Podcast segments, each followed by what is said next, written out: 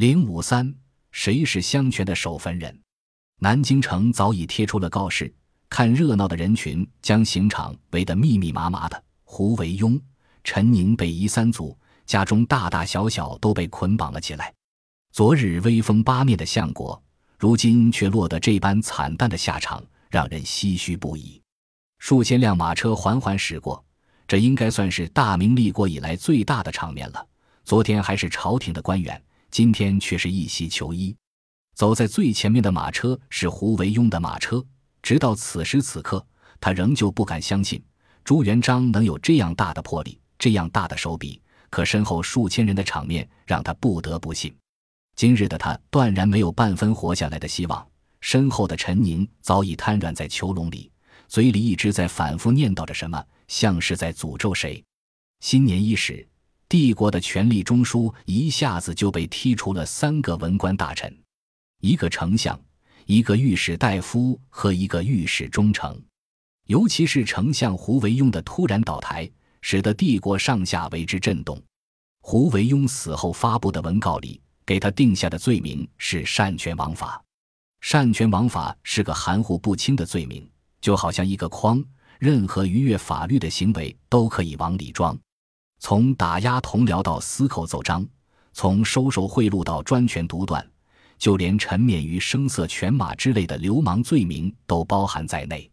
胡惟庸被杀之后，帝国的皇权运行模式突然转换为一架令人恐怖的绞肉机。由胡惟庸案引发的连锁反应，就像帝国的天空刮过了一场龙卷风。这一切不由让人想起朱元璋曾经说过的那句话。刘伯温在这里时，满朝都是党，只是他一个不从。满朝都是党，这句话为胡惟庸案的后期处理定下了一个基调。胡惟庸不是一个人在战斗，而是以他为首的一个庞大的权力集团在兴风作浪。相比在朝廷中人脉广泛的胡惟庸，这时候的朱元璋反倒成了独坐于深宫禁院中的孤家寡人。像胡惟庸这样的权相。他的交往范围从朝廷文官蔓延至开国功勋和军队将领。当他被定性为谋反罪后，那些与他有来往之人就应该是同案犯。毕竟谋反不是闹着玩的小事情，牵涉面之广，参与的人员之多，付出的成本之高，都是其他行业无法比较的。朱元璋之所以通过各种方式将胡惟庸谋反案做实，就是为了能够将更多的官员牵扯进来。就在帝国官员惊魂未定时，朱元璋又接连颁下了两道圣旨：一是废除中书省，二是废除大都督府。两道圣旨等于是将帝国的权力运行做了重新布局。那些仍旧处于极度震撼状态下的官员，这才如梦方醒。原来他们的皇帝早就酝酿好了这一切，颁布的这两道诏令绝非十天就能够完成的。中书省作为帝国的最高行政机关，从此退出历史舞台，新的权力运行机制应运而生。自汉代以来，丞相一直是官僚机构中的最高职位，是秉承君主旨意、总理全国政务的人，一人之下，万人之上。这时候的朱元璋将整个中书省的官员编制几乎全部废除，只保留了纯粹记录官性质的中书舍人一个职位。原本属于中书省的权力也全部收归皇帝一人所有，吏、户、礼、兵、刑、工六部尚书的地位上升，他们直接对皇帝负责，王朝政务的决策者和实行者之间再无任何阻碍。朱元璋借着清洗胡惟庸势力的机会，废除了中书省和丞相，将权力分摊给原来由丞相管理的六部和监察机关。大幅度提升了监察机构在权力系统内的地位，在官家复式权力结构中，丞相作为官僚系统最顶端的那尊大神，在权力演变的过程中，一直与皇权进行着此消彼长的博弈。朱元璋索性将其连根拔除，为自己的继任者们拨资。在对权力集团上层进行大手术的时候，朱元璋出台了一系列安民抚民的政策。力图不触动占人口绝大多数的底层民众的利益，使得这次权力机构的大整顿、权力的大转移、大重组得以和平实现。这项权力整顿运动虽然让官僚系统内部陷入巨大的恐慌之中，但朱元璋觉得这一切都是值得的。毕竟，手握军政大权的襄权集团还是被他的皇权生生斩落马下。不光文官权力机构做出了大幅度调整，军事机构也同样做出调整。大都督府则被分割成中、左、右、前、后五军都督府。这五军都督府掌管军旅之事，隶属于兵部。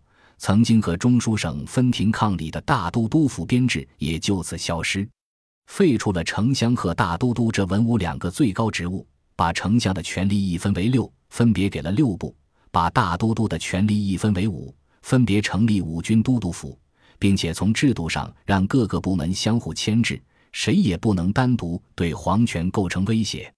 为了让这项制度在大明朝延续下去，朱元璋发出诏令：今我朝罢丞相，设五府、六部、督察院、通政司、大理寺等衙门，分理天下庶务，彼此协行，不致相压，是皆朝廷总之，所以稳重。以后子孙做皇帝时，并不许立丞相。臣下敢有奏请设立者，文武群臣及时合奏，将犯人凌迟，全家处死。为了给自己的子孙扫清执政障碍，他告诫那些官员：今后朱明王朝的继任者都不准提设立丞相之事，帝国的大小官员也不能请立丞相，不然就是死罪。朱元璋在这里提前打了一个预防针，为的就是要向世人展示自己改革的决心和魄力，以及对个别妄言者的警告。经过整顿之后的政治舞台，俨然成了朱元璋一个人的独角戏。皇权的高度集中，官僚集团的分权制衡，这时候已经完全实现了。一人之下，万人之上的相权就这样被朱元璋弄得支离破碎。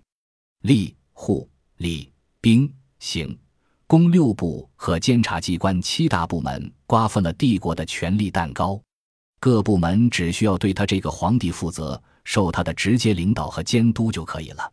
他们之间既能独立行使职权，又能相互掣肘。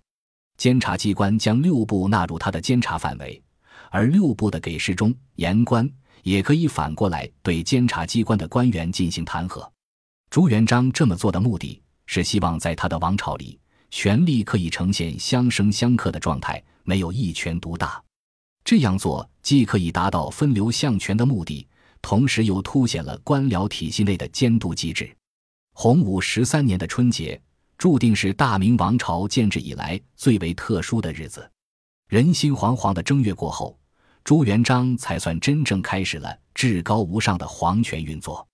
现在的大明没有了中书省的宰相撤手撤脚，他的皇权达到了百无禁忌的巅峰状态，这让他感觉到从未有过的愉悦，整个人都处于一种无比亢奋的状态。权力带来的衍生物就是应尽的义务。就算是做了皇帝也不例外，除非这个皇帝破罐子破摔。没过多久，这至高无上的权力所带来的副作用开始在朱元璋身上显现出来。一个有为的君主，他的底线就是保障帝国的基本运行。这百无禁忌的权力带给他的不光是权力上的高度集中，更是繁重的工作压力。一个成年人每天需要三到四个时辰的睡眠时间，才能保证身体健康和意识清醒。但是朱元璋在洪武十三年以后，一天的睡眠时间估计还不足两个小时。雪片般飘来的奏折，成为洪武皇帝案头上永远做不完的家庭作业。长长短短的剧斗，消耗着朱元璋的日日夜夜。有人曾经算过这样一笔账：在废除丞相制度以后。每天送到他面前的奏章将近有二百封，里面大大小小约有五百件事需要皇帝亲自拍板才能实行。那些帝国文官都是写文章的好手，一篇奏章能让他们写得洋洋洒洒，文似骈六。往往几万言的注水文下来，真正能够切入正题的只有几百字。洪武九年，刑部主事如太素上了一份长达一万七千字的奏章。朱元璋令人当场诵读，结果读到六千多字的时候，还没有进入正题，这让他极为愤怒，将如太素在朝堂上杖责一顿。第二天再令人送之，当读到一万六千五百字时，才进入主题。朱元璋不由叹道：“为君难，为臣不易。